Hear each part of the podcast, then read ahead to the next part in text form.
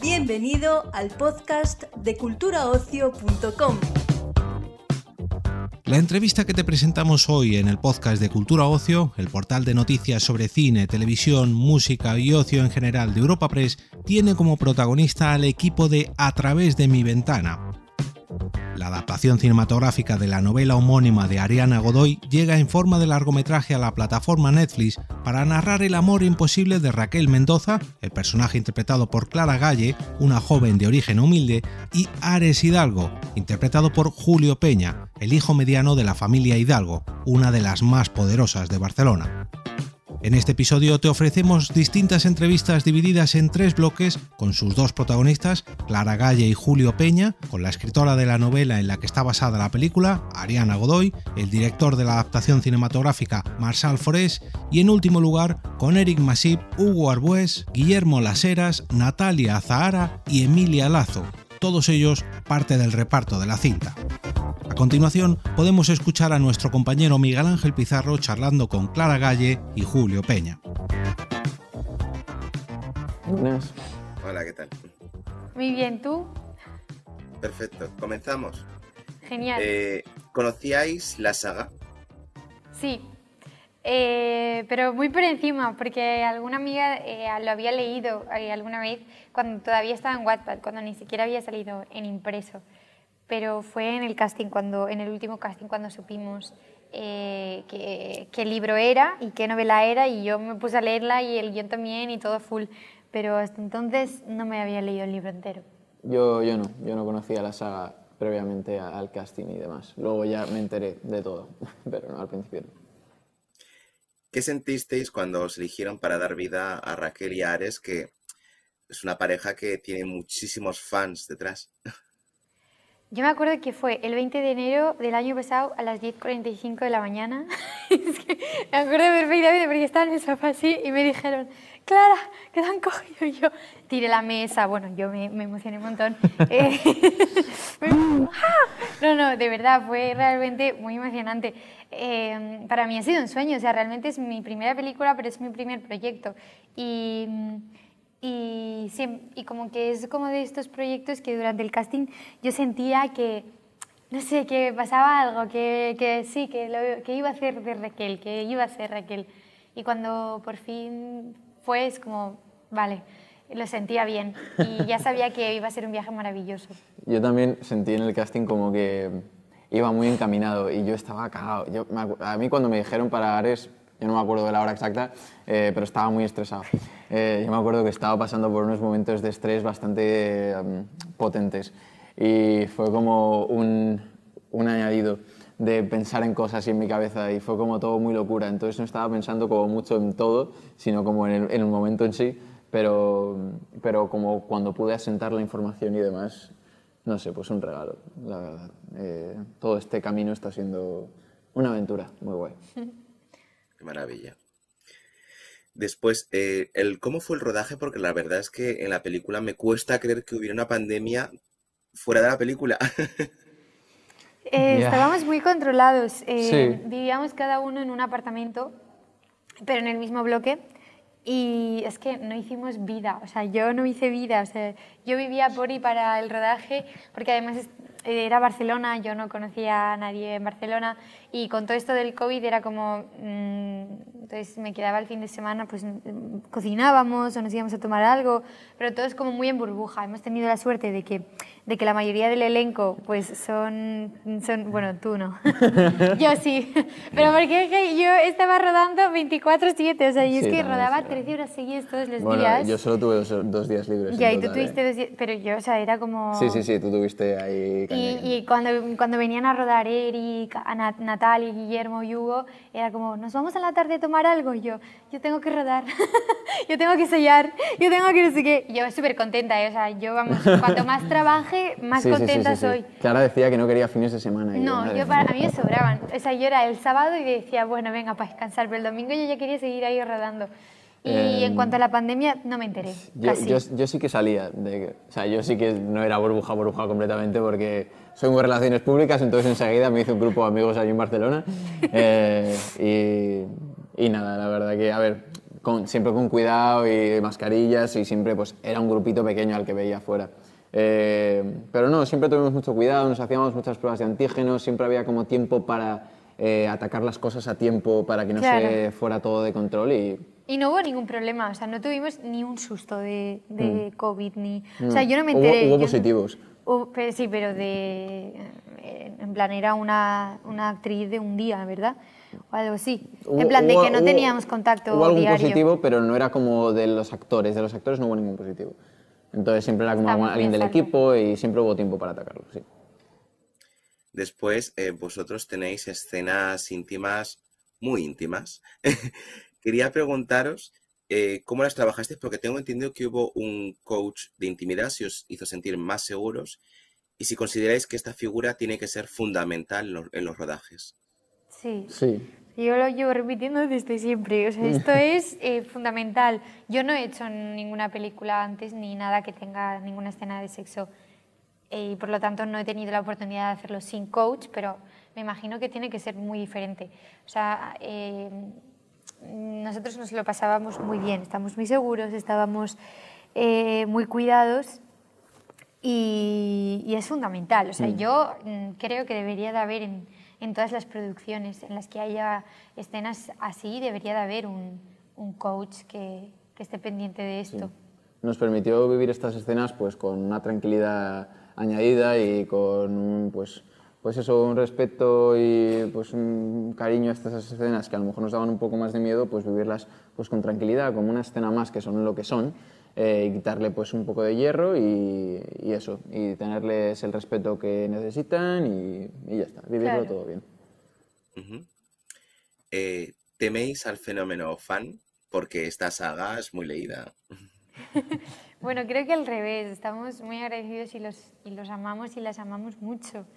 Em, abruma un poco porque es algo como muy extraño que mm, a ninguno nos ha pasado, bueno, a ti un poquito sí, sí pero, pero no es como esto. y, y como que, no sé, desde el principio estamos como muy conscientes del trabajo y estamos muy agradecidos, pero como que tampoco queremos dejarnos llevar mucho por eso y, es como todo el rato dar amor y recibir amor, pero, pero eso, o sea, yo sigo siendo Clara, él sigue siendo Julio y, y, somos también dos fans más de la película, de Ari mm. y de todos los personajes. Y una última pregunta. Eh, esta saga tiene secuelas en, en, libros. ¿Estaríais dispuestos a repetir a que haya más Raquel y más, y más Ares? Sí, claro. Ojalá. Ojalá. Ah, para rato. Yo mm. quiero seguir como, o sea, yo quiero ver cómo siguen, si mm. siguen o si no. Si, a mí me encantaría saber por dónde lo quieren llevar em, y, saber más historias, saber también de, Artemis, saber de, de, de Apolo, bueno, de mm. todos, de todos. Se molaría un montón. Ojalá tengamos la oportunidad, ojalá vaya bien y podamos seguir desarrollando las historias. Perfecto, pues muchísimas gracias, Julio, Clara. Un placer. Aunque suene ridículo, todo comenzó con la clave del wifi. Porque el wifi tiene la capacidad de unir mundos distintos.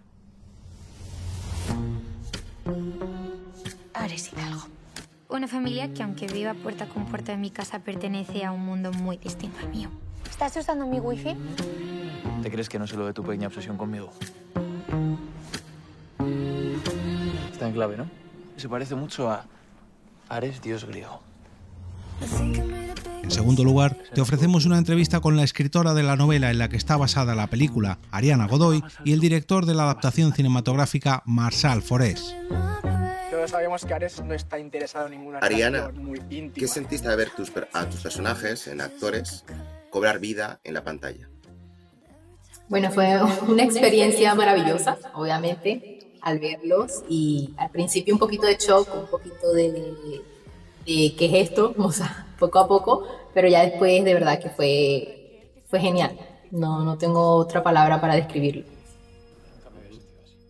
Eres además la guionista de la película, si mal no me equivoco. Eh, ¿No? que el guionista de la película fue Eduard Sola, que es el que se encargó de la adaptación del papel de la novela al papel de guion. Ariana estuvo como supervisora de, la adaptación. Y Ariana, ¿qué sentiste en esta? Porque claro, una cosa es un libro y otra cosa es una película. ¿Cómo manejasteis esta conversión a la pantalla? Bueno, la verdad es que el, trabajo duro lo hizo Edward Sola, que es el guionista, porque él fue el que tuvo que comprimir toda esa información de 500 páginas en, hacerle una película de dos horas, tres horas. Eh, la verdad que la magia, eh, ese es su crédito de él. Yo solamente cumplí mi rol de ver ahí que, que pues en qué lo que yo podía ayudar, en cómo podía mejorar las cosas o si, si habían cosas que, que si le dábamos un pequeño cambiecito se ponía mejor o peor. O, bueno, ahí vamos construyendo el, el, proyecto todos juntos. De verdad que fue mucha colaboración entre Edward, pues Marsal y yo. Después, eh, la saga fue un éxito primero en Internet, después éxito de, ventas. Ahora salta a Netflix. ¿Qué creéis que atrae tanto de esta historia de amor imposible? Creo que tú mismo lo has dicho. Ese amor imposible, ese amor imposible yo creo que así atrayendo muchísima gente porque creo que todos hemos pasado por ese enamoramiento, ese crush, ese alguien que nos gustaba mucho y no funcionó o no se dio. Entonces, creo que es esa y también mucho los personajes, porque la gente se puede sentir muy identificada con los personajes, sobre todo con Raquel, que a veces cometemos errores, a veces hacemos esto y vamos hacia adelante como ella siempre. Entonces, creo que esa es la, la parte principal de que atrae a tanta gente. ¿Y tú, Marsal? Bueno, yo creo que en eso de cometer errores, creo que Ari dio en el clavo.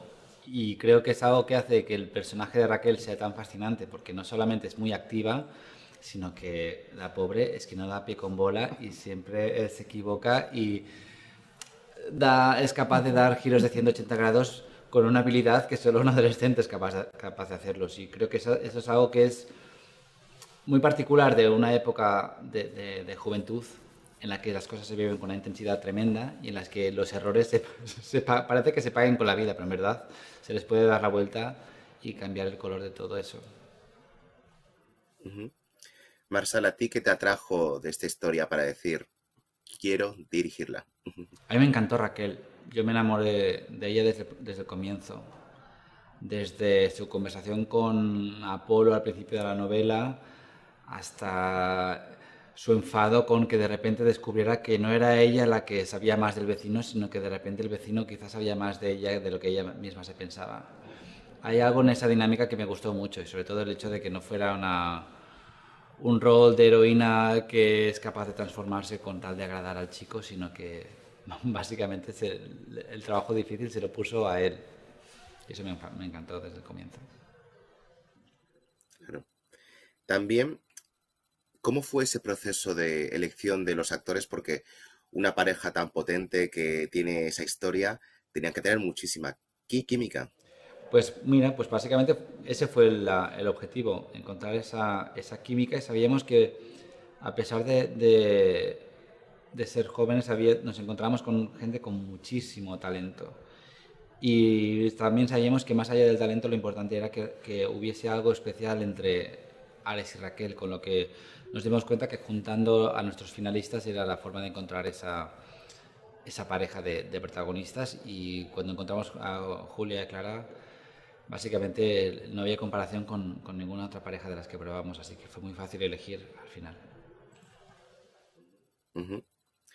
Eh, Ariana, para ti verles ahí fue, vamos, maravilloso.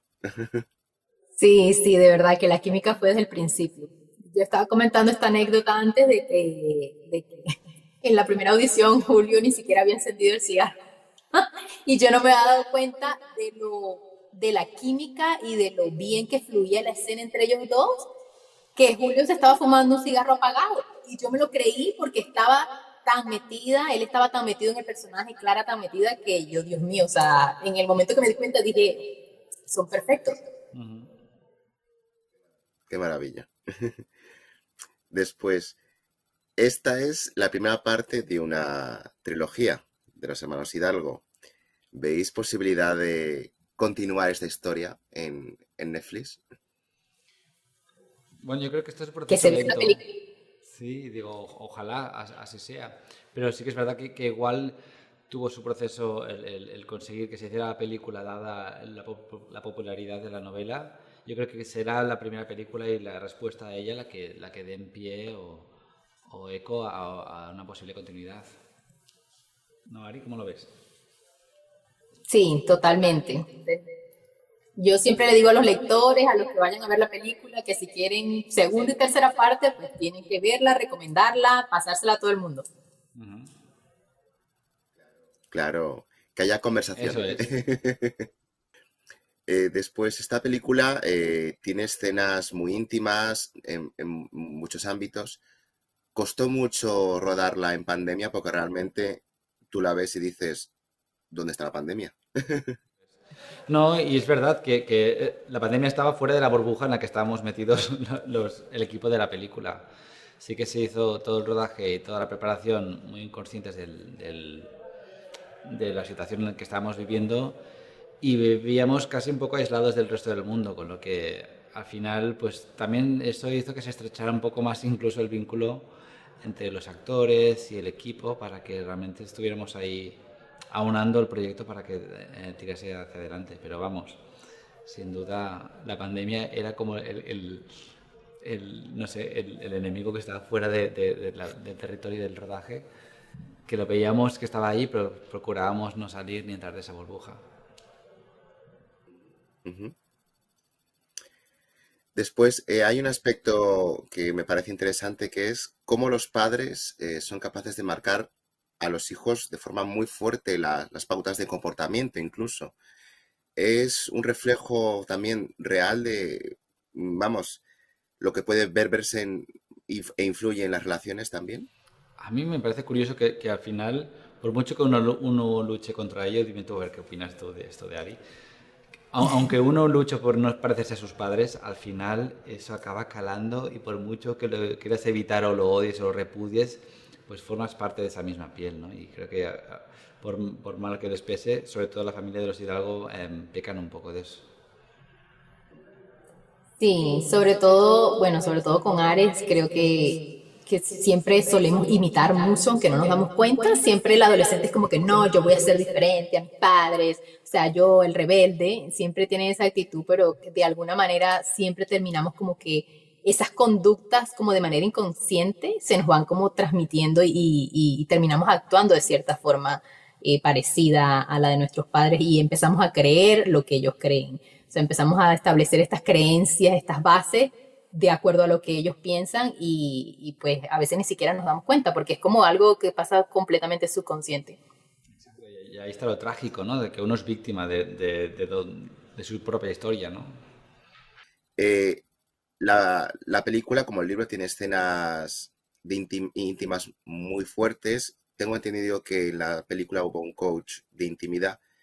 ¿Valoráis que la importancia de que haya un profesional para este tipo de escenas? Absolutamente.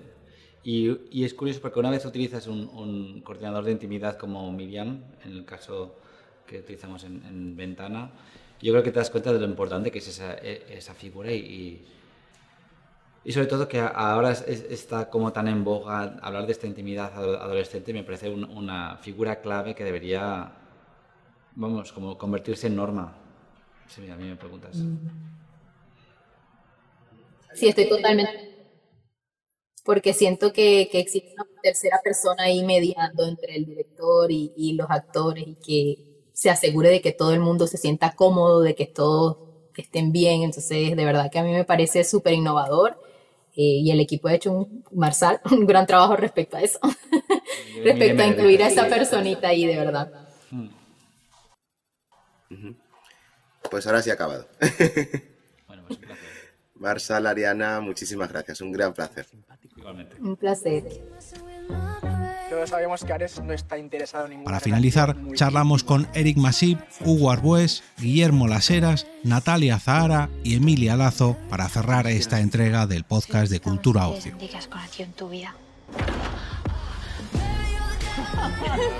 Me encanta. Hola. Hola. Hola. Hola, ¿qué tal? Comenzamos. Venga. Venga. A ver. ¿Conocíais la saga de, de novelas? Pues la verdad que no. O sea, de hecho, yo me enteré de que, de, de que eran unos libros de Wattpad eh, la segunda semana de ensayo. Sí, sí, más o menos, sí, sí, nos fuimos Y enterando. ya, bueno, de a partir de que me enteré, pues me leí todos los libros y tal para mm, preparar el personaje y, y eso. A mí me lo dijeron en el casting, en plan, justo cuando entro, eh, ah, bueno, esto es de unos libros y tal. y yo, ah, pero no, tenía, no sabía ni lo que era Wattpad. Mira, te juro que yo ni me acuerdo cuando me enteré, pero no, pero no lo sabía. No Claro. lo sabía, no tenía Es ni que idea. además vas pasando por fases de casting y hasta el último momento no te dicen Claro. qué es, hasta que no eres finalista, no te dicen de qué se trata, para si es para Netflix o no, y todos nos quedamos bastante impresionadas de del hecho de que fuera para Netflix cuando lo supimos y de que era una trilogía de libros tan famosa como esa. De hecho, que me acabo de acordar, a mí Clara, en la prueba de química, la última prueba que tuve con ella, eh, me dijo, es que hay una recogida de firmas en internet de no sé cuántos millones de Clara la firmas que me dijo a mí, es verdad. para, para hacer esta película. Entonces pensé, ah, pero entonces hacemos el casting, pero igual la película no se hace pensando yo, hasta que no estén las firmas recogidas, ¿sabes? No, no, no, claro, era O que sea, sí que yo se el, hacía. el- el universo Wattpad sí que lo conocía porque de hecho tengo, tengo cuatro perfiles porque se me va olvidando la contraseña. y no los voy a decir. Hay una cosa que Es más, tengo libros escritos en Wattpad. ¿Qué? Ojo, cuidado. Tengo libros escritos en Wattpad y... ¿Están creo- públicos? Sí, Pues, pero, o sea, pero bajo un nombre. Ahora la gente la puede ir a buscar. Bajo una entidad. O sea, tú escribes libros en Wattpad. Escribía cuando yo tenía ocho años. ¿Ocho años? Ocho años, o Oye, bueno, Yo quiero es una leer. ¿eh? Esto es una exclusiva. Segunda película. Escrita por cuatro, cuatro libros escritos y publicados. Alcachofas la Juanita. Venga, vamos a, vamos a Era, un- era una tarde soleada. Venga, perdón. Y cuando os disteis cuenta de que estabais en una, en una saga muy importante, con muchísimos seguidores, un fenómeno tan fuerte, ¿cómo os sentisteis? Pues yo es que desde el primer momento nunca, nunca esperé la- la- la- el feedback y, y todo lo que hemos tenido. O sea, bueno, cuando ya me enteré de que era un libro así con tantas millones de lecturas, igualmente tampoco esperaba todo esto. Vino inesperadamente Sí. y bueno, nos hemos ido adaptando progresivamente a todo lo que ha ido viniendo. Sí, estuvimos presentes en el set de rodaje, estábamos todos juntos cuando ocurrió, íbamos viendo cómo a uno le explotaba el móvil, al otro, al otro. A mí me explotó varios meses después y fue como, wow, la que se está liando y la que se va a liar. Claro. Además había como mucha confidencialidad que no entendíamos, como que de repente un día estábamos grabando y por ejemplo yo, nada, eh, colgué el borde de una piscina, el otro una sombrilla y el otro el sol del cielo. Y nos vinieron desde arriba. Chicos, disculpad, eh, creo que debería... Y no había anunciado la película, creo que deberíais descolgar esto porque tal, cual, Sí. no sé qué. Y yo, digo, ¿pero Ah, por qué? No, nos the lo dicen desde arriba tal y cual. Y sobre todo nos decían, no colguéis fotos juntos. Eso creo que sí. Y entonces de repente, claro, lo entendimos más tarde cuando se anunció la peli. Que Al primero- principio decíamos, pero qué tontos, qué. Esto es muy fuerte porque durante, durante el rodaje, sin haberse anunciado nada, a mí de repente me va siguiendo eh, ATDMV, no sé qué, y yo... Pero, ¿Por pero qué? luego, ¿Cómo? Sobre todo yo creo que se entendió cuando, porque nos anunciaron progresivamente, anunciaron el, eh, Claro. un día a Clara y a Julio, luego después a ellos dos y después a nosotros dos, Bueno, o- de, o al revés. De hecho, el día que anunciaron a, a Clara y a Julio, se filtró, empezaron a decir, eh, Sí. Hugo Arbues es Josie, es Marcos, es Claro. no sé qué, es Apolo. En Y fin, había igual también hubo un... Con quién habían colgado fotos, a quién Claro, seguían. a quién seguían. quién daba Claro. likes. Y entonces ahí en ese momento yo dije, ah, Son los mejores espías por lejos. ¿Qué creen, eh, qué, qué creéis, mejor dicho, que atraen tanto de estas historias románticas adolescentes y que os atraen a vosotros de ello? Pues yo creo que sobre todo atrae la, la, mm, la cercanía de las situaciones. Son cosas cotidianas que le, que le pasan a mucha gente o que sueñan o, o, ah, bueno, tal, me encantaría que... que, que- bueno, esto un poco de la idolatría. Más de- bien sueñan, ¿no? Sí. Más- les gustaría que, que- que su vecino escalara por la tubería, Claro, como- entrara en su habitación y tuvieran una noche de lujuria y pasión. Pero, No, y en la adolescencia También es un te momento- digo. ah, vivo en un bajo. La adolescencia es una, mierda.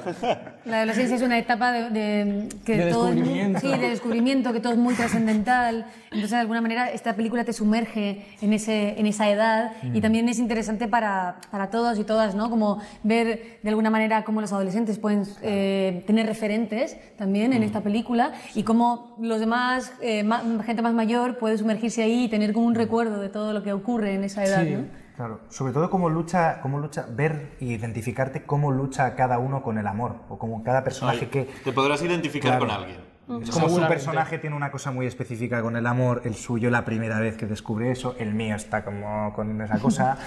entonces, entonces, y ellos cómo van descubriendo. Entonces hay un punto. Y ellos, bueno, descubriendo todo lo que descubren. Sí, sí. Eh, Natalia, eh, da gusto ver un personaje como el tuyo, Daniela, con acento latino, ver esa diversidad que existe en la realidad española, por fin da gusto que se visibilice, ¿no? Sí, la verdad que sí, para mí es un placer y yo creo que... A ella la han dejado ser colombiana y a mí no me dejaron ser chilena, pues weón. A mí chilena no me dejaron, pues weón. Pero lo es de corazón y de vida, o sea que sí, yo la verdad es que estoy muy contenta, me hace muy feliz eh, formar parte de este proyecto y, que, y, que, y representar a mi gente y a mi acento. Eh, me, hace, me, me, da muy- me siento orgullosa, la verdad. Sí, ¿no? Y Viva la- Latinoamérica. Y que, la, y que la Viva. ficción, y que la ficción también se empiece a abrir a nuevos guiones, a nuevas Sí. historias, Sí. a nuevos referentes, a nuevos cuerpos. Y sobre todo eso, diversidad. Es Muy sí. necesario, que- distintos sí. personajes de, con y que distintas vean, tradiciones. Eso es, y que vean mi color de piel y que vean mis ojos y Sí. se sientan identificadas. Y, que Y, se- y y que- nosotras siendo actrices latinas trabajando en España, es muy importante también sentir que no siempre vas a tener que hacer de la española, que, Claro. que, una, que un personaje latino, un personaje latina puede tener un protagonista, puede tener un papel aquí y, y ojalá que todo esto se pase a nivel mundial. ¿no? Eso es. Pues sí, da gusto, ¿eh? Eh, después, ¿cómo viviste ese rodaje? Porque realmente ves la película y te cuesta creer que se rodase eh, en, en pandemia. Pues sobre todo, bueno, Tengo mucha había Total, esa es buena control. pregunta, ¿eh? Digo, ¿por qué? ¿Por qué cuesta? Por, claro, porque, porque mitad con Porque- mascarillas, con antígenos. Hay un protocolo COVID. Claro, había un protocolo claro. COVID, No, una chica, un- Ah, no, no, una no, chica por- por, encargada. por si era por alguna cosa en concreto que, pasara no, en la película, pero no. Entiendo que lo dices No, porque- es que la película fluye, está, eh, tenéis escenas pues normales, entonces Claro. claro, Claro, pero te quiero- cuesta creer que haya una pandemia Total. mientras se- se También hay fiestas, hay mucha Claro. gente, claro. Pero había un protocolo COVID muy cuidado, Sí. había una chica que, que se encargaba de hacer antígenos a todo el mundo, que, pisaba el set. Y una Eh, chica que nos perseguía diciéndonos, súbete la mascarilla, mascarilla. no sé qué. Súbete la Sí. mascarilla, súbete la eh. Ay, Lo vimos en- ¿te acuerdas? una vez que subimos una historia, que estábamos en, el- en la van, ya no estábamos yendo a casa o algo así, y teníamos toda la mascarilla abajo y subimos una historia y nos, nos escribieron por WhatsApp, chicos, mascarilla. que los vimos sin mascarilla. Además, Así nos, hacían dos PCR semanales, Sí. pero Sí. a rajatabla, y luego cuando llegábamos siempre un antígenos y eh, no sé, nos, nos Pero controlaban es, mucho. pero es bonito que, que- que aún así de la pandemia podamos, a- a- haber hecho este proyecto y haya salido adelante porque tuvimos mucha suerte, porque muchos Sí. otros proyectos se cayeron por el COVID. No, no se dimos positivo ¿no? ninguno. Además no hubo ningún, ningún contagio. Ninguno, No. ninguno. Además en Barcelona justo era una época así un poco... Y además también nos unió mucho porque claro, había toque de queda y entonces hacía que nos pudiéramos... Que nos Claro, no, no- no veíamos a otra gente, entonces solo Claro. nos veíamos entre nosotros. Eso también nos Eso unió, es es verdad. verdad. También. Claro. Ujú. Después, ¿qué personajes, eh, eh, si no fueseis eh, Yoshi, Daniela, Apolo, Artemis, Claudia, qué personajes os gustaría ser? Daniela, Yo sí. yo quiero ser Daniela. Yo es que no lo cambio, ¿eh? Vamos. Yo, Vamos. yo si tuviera que elegir otro sería o Ares o Artemis. Artemis tiene una cosa como muy... Ay, sí. Porque nadie quiere ser Apolo. Yo, si no... Porque eres perfecto Ares, para Porque es lo más parecido. Es que para mí, Artemis, a mí me gusta mucho. Pues, ¿sabes qué voy a decir? Una Yo Ares cosa? por encontrarme con, con el opuesto a mi personaje, como vivir mi mismo conflicto desde otro punto. Pero bueno... Yo voy a decir algo un poco un tal. Yoshito... A ver, yo ella- ella- bien, ¿eh? Yo iba a decir que yo quería ser Con Yoshi. Yo lo he dicho primero. ¿Tú viste El Yoshi? primero. Ay, ¿qué has visto? Bien, todos Yoshi. No, o Apolo. O Pero por Apolo. la locura, esta cosa de, de, de, de tener Es que, que es superguay de su cambiar con todo. Esto para mí fue una. Además, estabas tú con el pelo, todo era Claro, era fantástico. Entonces divertidísimo. daba dan ganas de interpretarlo Es cuando, guay, es guay. cuando ves que tú lo interpretas. Y tú di Apolo, así por... Sí, él quiere ser Apolo. Yo quiero ser Apolo. Sí. En la vida real. Soy Apolo. Después, eh, la última pregunta. Eh, esta saga tiene otras dos entregas más en, en- en libros. ¿Os imagináis más historias de los hermanos Hidalgo? Ay, Nos encantaría. pero ya lo hemos dicho, o sea, está en manos de las fans y del recibimiento que tengan. Sí. Sí. No, la Nosotros verdad, encantados. Estamos esperando a ver cómo lo recibe la audiencia, a ver si lo piden ellos, a ver si Netflix Nosotros, deja. nosotros por además, además preguntamos, porque claro, tenemos, es como, yo hay veces que me acerco y digo, bueno, ¿qué?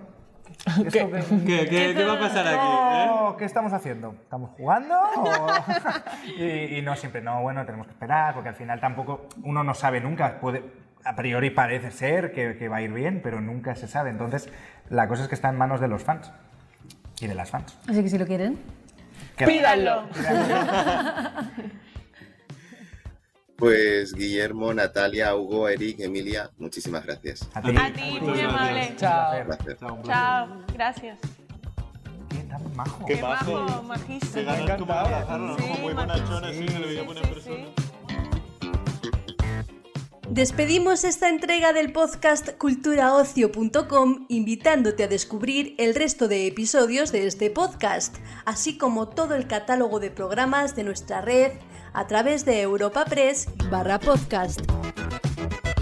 Recuerda, todos ellos están disponibles en las principales plataformas de podcasting.